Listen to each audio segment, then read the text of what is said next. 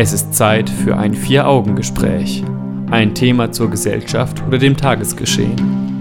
Ein Blickwinkel, der über die übliche Berichterstattung hinausgeht. In einem Gespräch unter vier Augen. Und darum geht es jetzt. Deutschland und der Islam. Warum gibt es so viele Diskussionen um den Islam? Gehört der Islam zu Deutschland? Das Vier-Augen-Gespräch mit Jan Keke und Stefan Seefeld. Über keine andere religiöse Gruppe wird in Deutschland seit Jahren so heftig debattiert wie über Muslime.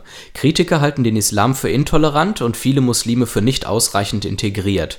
Rechtspopulisten machen sich diese Kritik zunutze, gehen einen Schritt weiter und behaupten, der Islam gehört nicht zu Deutschland.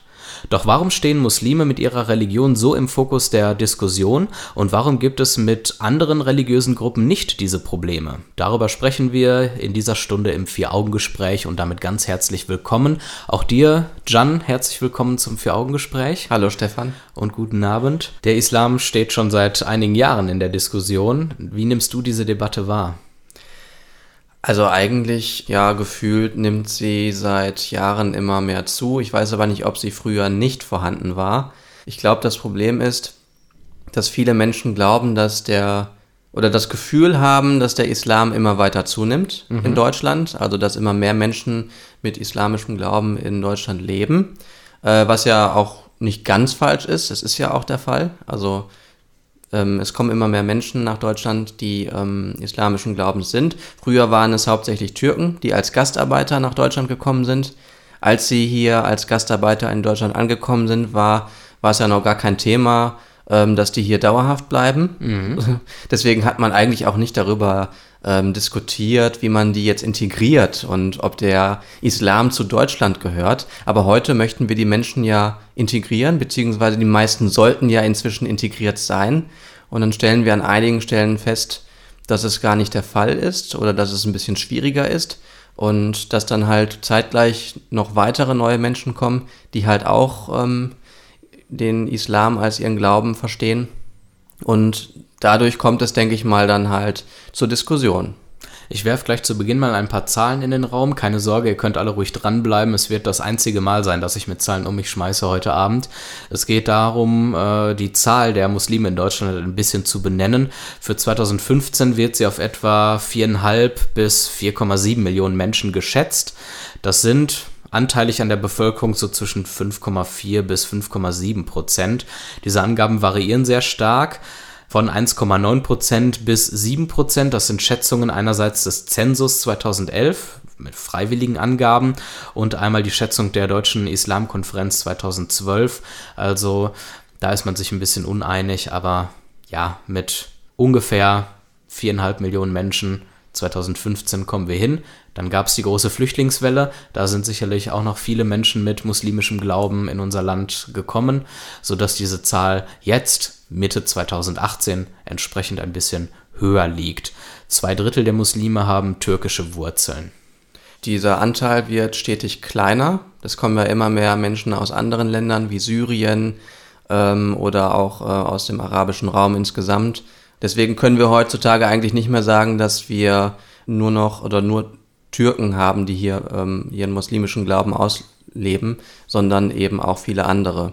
Allgemein stellt man fest, dass die ganze Debatte rund um den Islam schwer zu führen ist, weil man entweder, wenn man sich sehr kritisch äußert, einen Nazi-Stempel aufgedrückt bekommt, auch wenn man sich kritisch äußert, ohne dabei populistisch oder islamfeindlich zu sein. Oder man bekommt so diesen klassischen Links-Grün-Stempel aufgedrückt, wenn man sich besonders tolerant und liberal zeigt. Und die differenzierte Auseinandersetzung, die auch Unterschiede sachlich herausstellt, die scheint in den letzten Jahren kaum noch möglich zu sein in unserem Land. Das ist zumindest mein Eindruck. Hast du auch einen ähnlichen Eindruck? Ja, ich versuche eigentlich schon äh, immer irgendwie einen differenzierten Blick auf die Dinge zu haben. Das heißt, Argumente von beiden Seiten die irgendwie zu beleuchten und dann zu einem möglichst guten Ergebnis zu kommen, also das, was uns unsere Gesellschaft irgendwie weiterbringt. Ich bin nie für Extreme und ich merke aber, dass alle anderen, und nicht alle anderen, aber sehr viele andere Menschen immer zu diesen Extremen neigen. Das hat viel mit Angst zu tun. Und wenn, die lassen sich halt dann von ihren Gefühlen leiten und Gefühle sind halt nicht dazu da, irgendetwas rational zu betrachten. Also, du hast ja vorhin ähm, die Zahlen genannt, wie viele ähm, Muslime hier in Deutschland leben. Ja. Und wenn man die Leute oder viele Leute fragen würde, dann würden die aber nicht sagen 4,7 bis äh, 4,4 bis 4,7 Millionen Menschen. Genau, sondern, sondern die würden eher sagen äh, 20 Millionen Menschen. Mhm.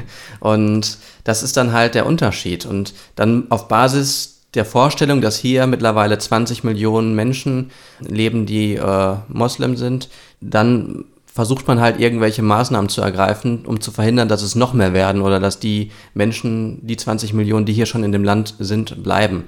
Ich denke auch, dass das der Ausgang, Ausgangspunkt ist. Subjektiv fallen wohl manche Menschen mit muslimischer Kultur in der Öffentlichkeit auch negativ auf. Man hört das manchmal in der Zeitung, äh, Übergriffe in Schwimmbädern gab es eine Zeit lang mal öfter, über die berichtet wurde, hier auch im Ruhrgebiet. Man sieht die Prolls, die illegale Geschäfte abziehen oder sich schlecht gegenüber Frauen verhalten. Die Kölner Silvesternacht wird ja immer so als Paradebeispiel hochgehalten. Das alles sind so subjektive Wahrnehmungen, wo, von denen man sagen kann, es ist vielleicht irgendwo ein Funken Wahrheit dran, aber man müsste gucken, inwieweit das verallgemeinbar ist oder eben auch nicht. Und ähm, Dazu kommt noch, dass vielleicht auch der islamistische Terror ein gewisses Bild von dem Islam zeichnet, der dem möglicherweise nicht ganz gerecht wird. Ja, also der Terrorismus führt auf jeden Fall auch zur Spaltung der Gesellschaft und das ist ja auch Ziel des Terrorismus. Das heißt, eigentlich ist er damit im gewissen Sinne erfolgreich. Viele Menschen sind nicht in der Lage, klar zu differenzieren zwischen islamistischem Terror und Islam, ja. Aber das liegt auch zum Teil daran, weil die Grenzen zum Teil fließend sind. Genau. Unser Fahrplan für diese Stunde sieht so aus. Wir gucken mal, warum es so viele Diskussionen um den Islam gibt im Detail. Wir werden über Horst Seehofers Aussage, der Islam gehört nicht zu Deutschland sprechen und darüber, was diese Aussage eigentlich bringt für uns alle. Dann die große Frage versuchen wir zu beantworten, gehört der Islam zu Deutschland? Und wenn der Islam zu Deutschland gehört, wie steht es dann mit dem Christentum? Und was für Bedingungen müssten geschaffen werden, damit Muslime und Nichtmuslime besser zusammenleben.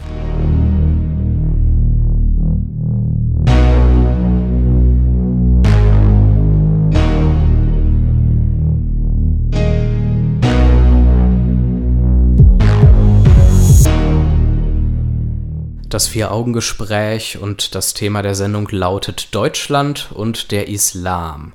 Warum gibt es so viele Diskussionen um den Islam und warum wird nicht in ähnlichem Maß über die vielen anderen Religionen, die hier in diesem Land vertreten sind, gesprochen? John, hast du eine Antwort darauf? Zunächst möchte ich einmal vorweg sagen, äh, die Diskussion ums Judentum nimmt ja mittlerweile wieder zu. Also ja. sprechen wir auch immer mehr drüber. Ähm, aber ich denke mal, das liegt einfach daran, dass wir, dass es doch relativ viele Menschen gibt, die halt einen islamischen Glauben haben die hier in Deutschland leben. Der Kabarettist Volker Pispers sagte mal, dass ähm, Muslime ihre Religion im Gegensatz zu den meisten Christen noch ernst nehmen. Und stolzer vielleicht nach außen tragen? Ja, könnte man so sagen. Und das dann vielleicht auch auf andere irgendwie wirkt, also auf Christen zum ja. Beispiel. Die fühlen sich dann vielleicht wieder bedrängt und dadurch entsteht dann eine Diskussion, würde ich mal sagen. Okay. Ja, vielleicht liegt es auch daran, dass sich der Islam sowohl als Religion als auch als Kulturform inhaltlich und äußerlich deutlich sichtbar von unserer Kultur unterscheidet. Und zwar in einer Weise, die eine, ja, sag ich mal, relevante Anzahl von Menschen hier bei uns nicht gutheißen kann. Also inhaltlich geht es dann vielleicht um solche Sachen wie das Schächten von Tieren, die Beschneidung von Jungen und in anderen Ländern möglicherweise auch noch leider von Frauen. Äh, die Verhüllung der Frau, das Frauenbild im Allgemeinen und natürlich auch der Islamismus, der ein ungeliebter Teil des Islams auch ist.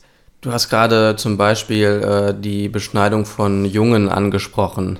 Das ist ja eigentlich nichts, was jetzt nur dem Islam zuzuschreiben wäre. Absolut nicht. Genau. Und das genau. macht's ja, das unterstreicht vielleicht so ein bisschen das, was Volker Pispers mal gesagt hat. Wir brauchen ja nur nach Amerika gucken dort werden auch sehr, sehr viele Jungen beschnitten, mhm. obwohl dort eben das Christentum die vorherrschende oder die am meisten vertretende Religion ist. Und dort wird es auch nicht gemacht, weil es medizinisch notwendig ist, sondern Richtig. aus anderen Gründen. Und hier in Deutschland hat man sich eben aus Gründen äh, davon etwas entfernt. Man nimmt diese Religion in bestimmten Hinsichten nicht mehr so ernst oder man hat andere äh, religiöse Sichtweisen entwickelt und aber der Punkt, den du auch damit machst, ist sehr schön. Man misst manchmal auch mit zweierlei Maß. Was im Islam als schlimm dargestellt wird, wird dann beim Judentum oder in anderen Kulturkreisen als nicht so dramatisch wahrgenommen.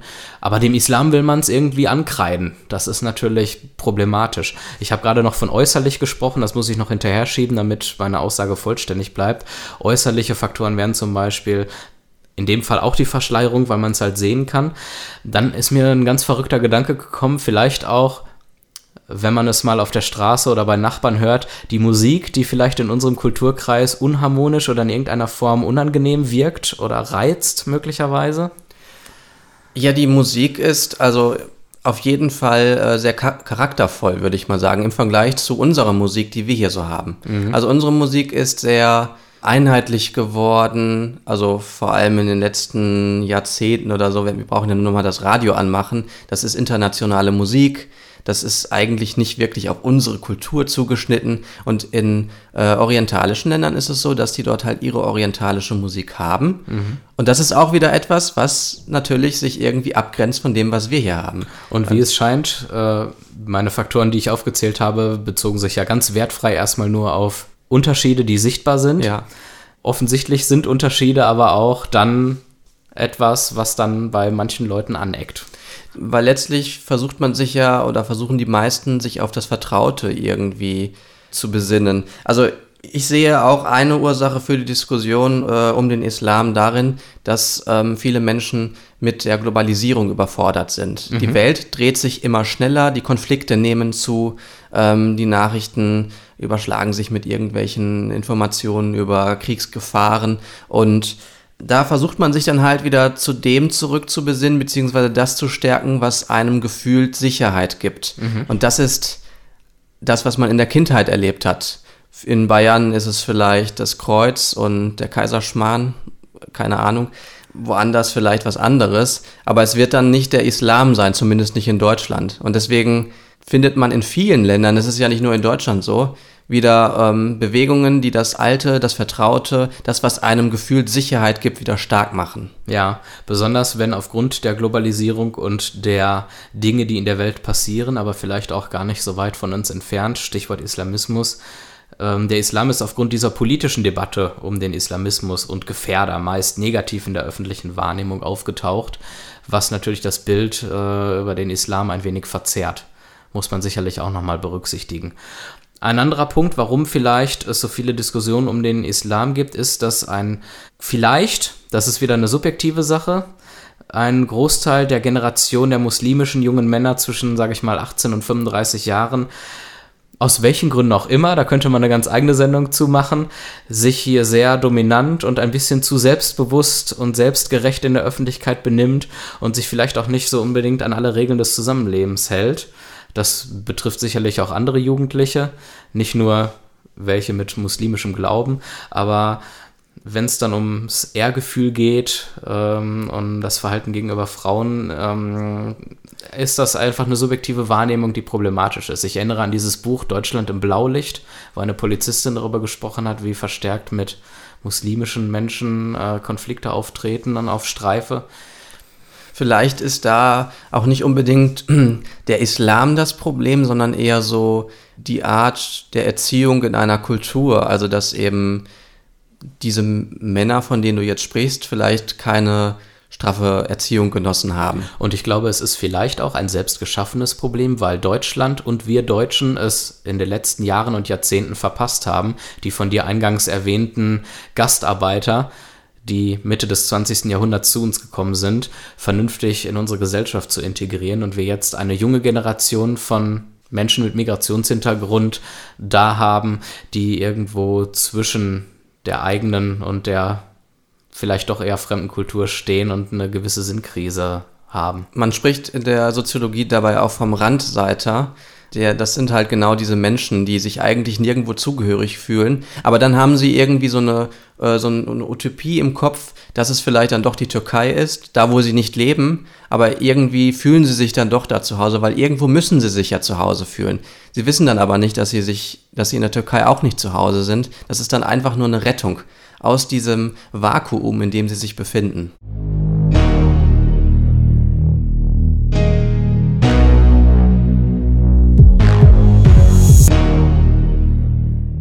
In einem Interview mit der Bild sagte Horst Seehofer im März, der Islam gehört nicht zu Deutschland. Deutschland sei durch das Christentum geprägt. Dazu gehören die, äh, der freie Sonntag, kirchliche Feiertage und Rituale wie Ostern, Pfingsten und Weihnachten. Der damalige CSU-Chef und heutige Innenminister hat dann noch ergänzt, Zitat, die bei uns lebenden Muslime gehören aber selbstverständlich zu Deutschland. Das bedeutet natürlich nicht, dass wir deswegen aus falscher Rücksichtnahme unsere landestypischen Gebräuche aufgeben. Zitat Ende. Was bringt uns diese Aussage von Horst Seehofer? Nützt sie in irgendeiner Form in der Debatte und macht sie so Sinn? Also Seehofers äh, Aussage trägt zu überhaupt keiner Problemlösung bei. Also das ist meine Meinung jetzt. Es, sie führt eher noch zur Spaltung der Gesellschaft. Sie verhindert nicht, dass Muslime in unserem Land leben oder weiterhin zu, äh, hier auch einwandern. Muslime werden sich weiter separieren, ausgrenzen, weil äh, Seehofer ganz klar festgestellt hat, das sind dann halt keine Deutschen in dem Sinne, weil sie gehören ja nicht zu Deutschland. Ähm, stattdessen sehe ich in der Aussage eher einen Egoismus von Horst Seehofer, weil äh, er auf diese Art und Weise Wahlkampf führen möchte für seine Partei in Bayern. Mhm. Ich sehe seine Aussage so ein bisschen zweigeteilt, dass er einerseits die Prägung und die Tradition Deutschlands benennt und vom Islam abgrenzt, finde ich erstmal zunächst richtig, denn in Form von Feiertagen gehört ausschließlich das Christentum zu Deutschland, weil es keine anderen religiösen Feiertage bei uns gibt. Soweit, so gut. Da sich die Mehrheit der Gesellschaft allerdings kaum soziologisch oder philosophisch mit der Debatte auseinandersetzen wird, kann man davon ausgehen, dass Seehofer mit der Aussage in erster Linie die Gesellschaft spaltet, so wie du es eben auch äh, ja, vermutest. Der Graben zwischen den Muslimen und Nichtmuslimen wird in der Tat dadurch vergrößert ähm, und es wird dann lediglich zwischen denen und uns unterschieden. Und äh, damit ist eine indirekte Abgrenzung vorgenommen. Und dass Seehofer oder laut Seehofer die hier lebenden Muslime zu Deutschland gehören, aber deren Religion nicht, ist erstmal nur eine Behauptung. Und Seehofer nennt keine Argumente für diese Behauptung. Er bedient damit lediglich das Gefühl von Antipathie, das einige Menschen in Bezug auf den Islam haben, aber gewonnen ist mit dieser Aussage erstmal nichts. Wirklich konstruktiv ist dieser Herr in der ganzen Islamdebatte nicht, kann man sagen, oder? Ja, überhaupt nicht. Ich finde den Punkt interessant. Äh, in Deutschland gibt es keine ähm, islamischen Feiertage. Deswegen, oder das als Begründung zu nehmen dafür, dass der Islam nicht zu Deutschland gehört. Mhm. ähm, Wäre das nicht mal eine Maßnahme, vielleicht einen islamischen Feiertag einzuführen? So symbolisch? Merkt ihr die Frage? Ja. In ein paar Minuten sprechen wir darüber. Okay.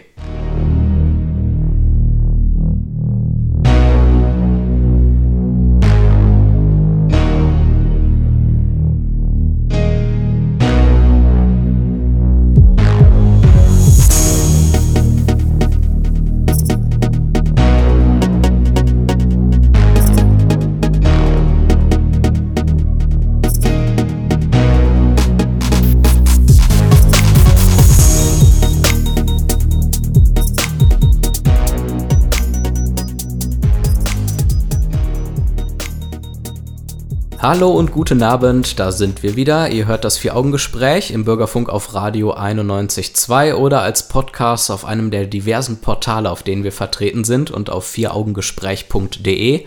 Deutschland und der Islam ist das schwierige Thema unserer heutigen Sendung. Wir haben schon darüber gesprochen, warum es eigentlich so viele Diskussionen um den Islam gibt und warum andere Religionen in diesem Land nicht so kontrovers diskutiert werden. Dann haben wir uns Horst Seehofers Aussage mal angeguckt was bringt diese Aussage? Der Islam gehört nicht zu Deutschland. Horst Seehofer hat das sehr mit den christlichen Feiertagen begründet und damit, dass es ja keinen muslimischen Feiertag in Deutschland gibt. Und du hattest einen wunderbaren, revolutionären Vorschlag gemacht. Guten Abend. Wahrscheinlich werden mich jetzt viele zerhacken wollen, weil ich diesen Vorschlag gemacht habe, dass man einen symbolischen Feiertag, einen islamischen Feiertag einführt. Das wird natürlich zu Problemen führen, zum Beispiel, dass wir dann einen Feiertag mehr haben und einen Tag weniger arbeiten.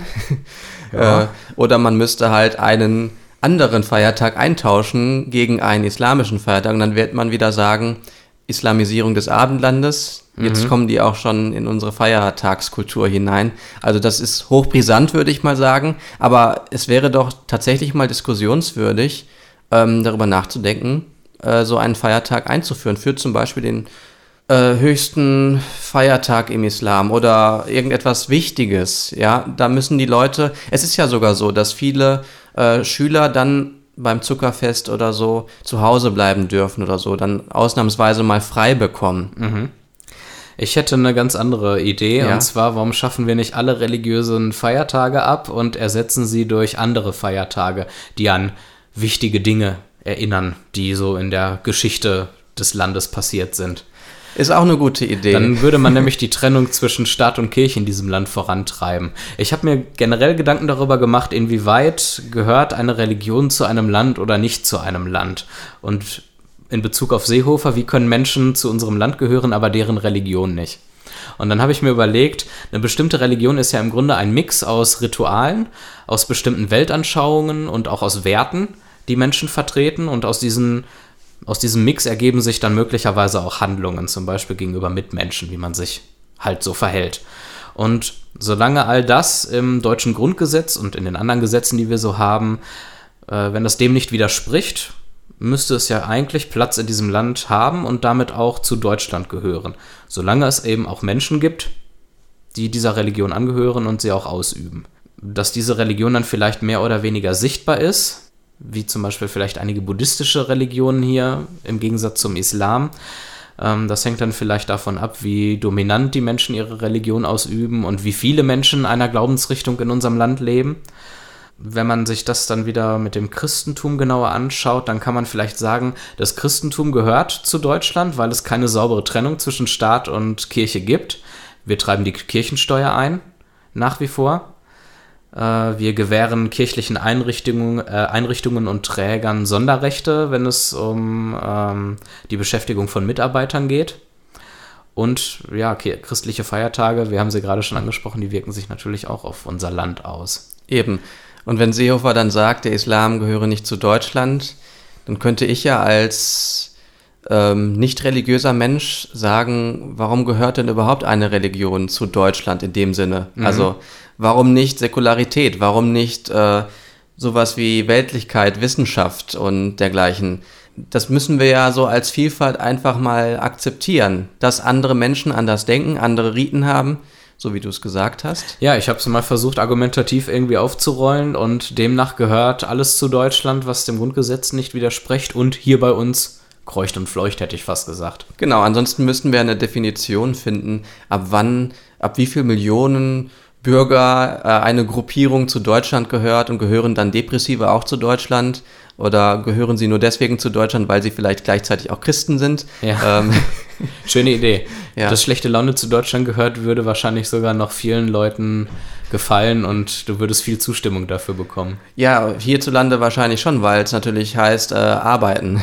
Richtig. arbeiten, deswegen sind wir auch so erfolgreich. Ich meine, ist ja vielleicht auch nicht ganz falsch wir sind ja in den letzten Jahrzehnten durchaus durch viel Fleiß wahrscheinlich aufgefallen, aber das wird dann wieder bedeuten, dass andere Gesellschaften unfleißig sind. Ich glaube, das kann man eher nicht sagen. Ja. Wenn wir uns äh, das Spannungsverhältnis ein Staat an sich und die Kultur, eine Gesellschaft anschauen und dazu dann Religionen, dann noch einen Blick in unser Grundgesetz werfen. Da haben wir einerseits gewisse Rechte, die nicht von jeder Religion ganz mitgetragen werden. Das betrifft den Islam, das muss man so ehrlich sagen. Es betrifft aber durchaus auch in Teilen das Christentum. Sollte man vielleicht eine Rangfolge der Artikel im Grundgesetz festlegen und sagen, dass etwas wie die Gleichberechtigung von Mann und Frau oder alle Menschen sind gleich, dass das eine höhere Gewichtung hat als die Religionsfreiheit? Oder ähm, ist das zu gewagt? Also ich finde, also ich weiß jetzt nicht, Rangfolge ist jetzt ein bisschen schwierig. Ich würde sagen, wir müssten festlegen, welche Grundrechte auf jeden Fall gegeben sein müssen. Mhm, also, also meine Idee wäre jetzt ganz provokant ja. gewesen. Religionsfreiheit, egal über welche Religion wir reden, muss sich dem Grundsatz, alle Menschen sind gleich, unterordnen. Ja, und ich glaube, das wäre durchaus äh, ein sehr wichtiger Punkt, der dazu führen würde, dass wir miteinander gut leben können. Und das wird vielleicht auch voraussetzen, dass es gewisse Menschen geben muss, die ihre Religion nicht ganz so ernst nehmen. Das heißt, die sagen, ich verzichte auf den und den Punkt mhm. zugunsten eines äh, guten Lebens in einer guten Gesellschaft.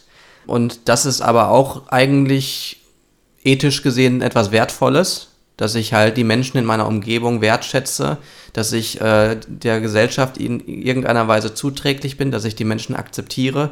Und das würde dann auch ein islamischer Gott irgendwie verstehen. Damit hast du eine wunderbare Brücke geschlagen zu unserem nächsten Gesprächsaspekt in ein paar Minuten, nämlich die Bedingungen für ein besseres Zusammenleben.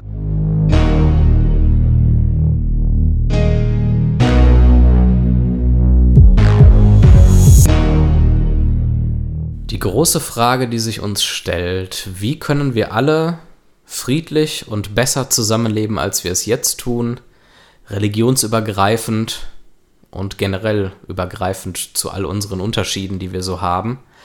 Deutschland und der Islam ist das Thema der Sendung und nachdem wir jetzt darüber gesprochen haben, gehört der Islam zu Deutschland und wie steht es mit dem Christentum, gucken wir uns jetzt mal an, was bräuchten wir, damit wir tatsächlich besser zusammenleben. Welche Bedingungen in puncto Integration, in puncto Islam ist notwendig? Ich würde erstmal ganz allgemein sagen, wichtig ist, dass wir uns alle als Deutsche betrachten. In Amerika oder Amerika ist auch dadurch entstanden, dass die Menschen dorthin gegangen sind und sich als Amerikaner verstanden haben. Mhm. Und ich finde es wichtig, dass wir uns alle als Deutsche verstehen, auch wenn wir türkische, arabische Wurzeln haben, die auch nicht geleugnet werden sollen. Ich mhm. möchte auch, also ich finde es falsch von jemandem zu erwarten, dass er seine Wurzeln leugnet. Ich würde auch nie meine Kindheit oder meine Wurzeln hier in Deutschland leugnen, wenn ich irgendwo anders leben würde.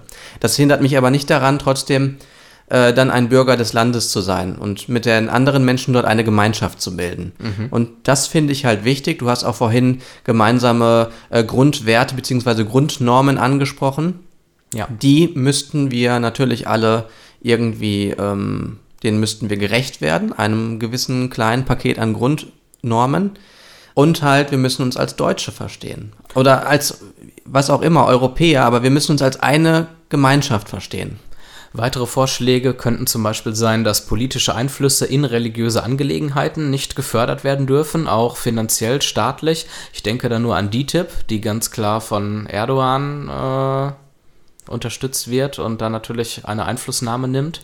Es wäre tatsächlich, man sagt ja häufig, dass der Islam die Aufklärung, die das Christentum erfahren hat in der Geschichte, nicht erfahren hat. Mhm. Also äh, es wäre vielleicht nicht schlecht, dass wir in Deutschland Geistliche an Universitäten auch ausbilden, dass wir Studiengänge haben äh, für den Bereich Islam. Ja. Das heißt nicht, dass irgendwelche deutschen Christen dann jetzt anfangen, Islam zu unterrichten. Sondern das vielleicht nicht, aber man könnte zumindest ähm, Imame, Islamwissenschaftler und Islamlehrer an Schulen in Deutschland nach definierten Richtlinien ausbilden. Genau, richtig. Und auch nach solchen, nach Maßstäben der Aufklärung. Das heißt, dass man auch kritisch äh, der eigenen Religion gegenüber sein kann, dass man sie kritisch reflektiert.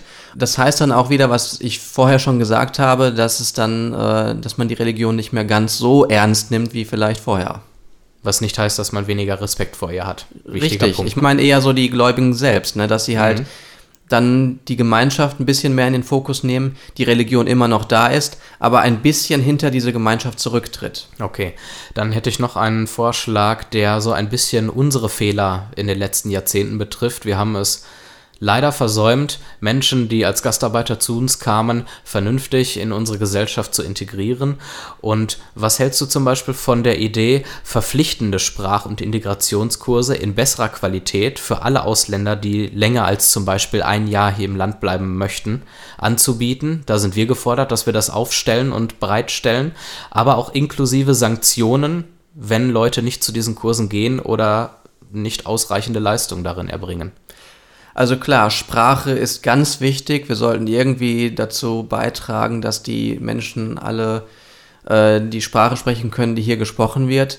Äh, ich finde es nur schwierig, irgendwie von Integrationskursen zu sprechen, weil ich glaube, so einfach kann man Leute nicht integrieren, indem man Integrationskurse anbietet. Das ist eine gesellschaftliche Aufgabe. Auch dazu könnte man wieder eine eigene Sendung füllen. Was müsste in solchen Integrationskursen genau beigebracht werden, neben dem Grundgesetz und den wichtigsten Artikeln darin, wie Gleichheit etc. Erstmal das, aber auch. Welche Normen gelten hier so im Land? Auch ist es wichtig, dass die das Deutsche zum Beispiel signalisieren, dass Türken zum Beispiel nicht direkt ausgegrenzt werden. Zum Beispiel durch Aussagen wie, der Islam gehöre nicht zu Deutschland. Mhm. Integration ist niemals eine Einbahnstraße, wie man so schön sagt. Richtig. Und das gilt für beide Seiten, dass Ja. es keine Einbahnstraße ist. Absolut. Und den Punkt, den du vorhin schon mal angesprochen hattest, ganz zum Schluss, den fand ich sehr, sehr gut. Und das ist so ein Grundsatz, der sowohl für, ich nenne sie mal Bio-Deutsche, als auch für Migranten gelten kann. Ein zurückhaltendes, ohne dabei verleugnerisches Verhalten an den Tag zu legen in der Öffentlichkeit und auf Konflikte vielleicht mit Fragen anstatt mit Anschuldigung, äh, Anschuldigungen zu reagieren, wäre vielleicht etwas, das man sich im normalen Alltag mal ein bisschen zu Herzen nehmen könnte. Ich habe neulich ähm, eine Grafik gesehen auf Instagram von 1 Live. Da ging es dann um den äh, Ramadan. Und da wurde sich darüber lustig gemacht, irgendwie die fünf nervigsten und dümmsten Fragen, die Deutsche jetzt wieder den Muslimen stellen. Deutsche den Muslimen stellen ist sowieso schon wieder schwierig, weil es gibt deutsche Muslime, aber sei es drum. Ähm, und da kamen dann eben die typischen Fragen, darfst du jetzt den ganzen Tag nichts essen? Ist das nicht ungesund? Die ganzen Klassiker, die man Jahr für Jahr hört. Da habe ich mir nur gedacht, mir ist es lieber, dass die Menschen naiv diese Fragen immer wieder stellen und Antworten auf diese Fragen haben möchten und daraus dann etwas lernen, als dass sie von vornherein mit äh, Vorurteilen und Ablehnung auf ähm, diese Tradition reagieren. Das finde ich auch. Ich finde es absolut wichtig, dass man miteinander ins Gespräch kommt, auch wenn es durch Fragen ist, die vielleicht für den einen oder anderen selbstverständlich sein mögen oder schon häufig beantwortet sind.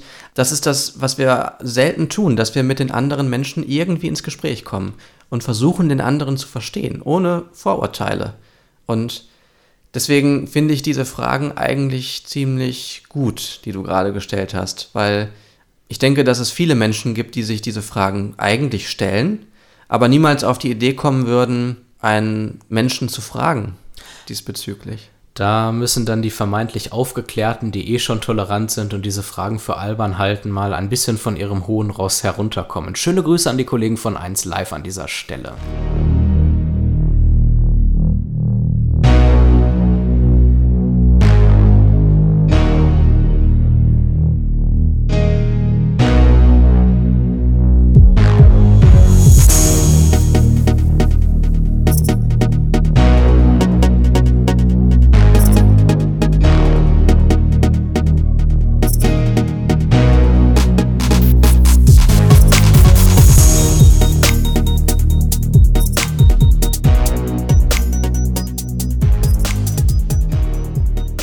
Wo wir schon mal beim Thema Islam sind, können wir direkt über das Festi Ramazan in Dortmund sprechen.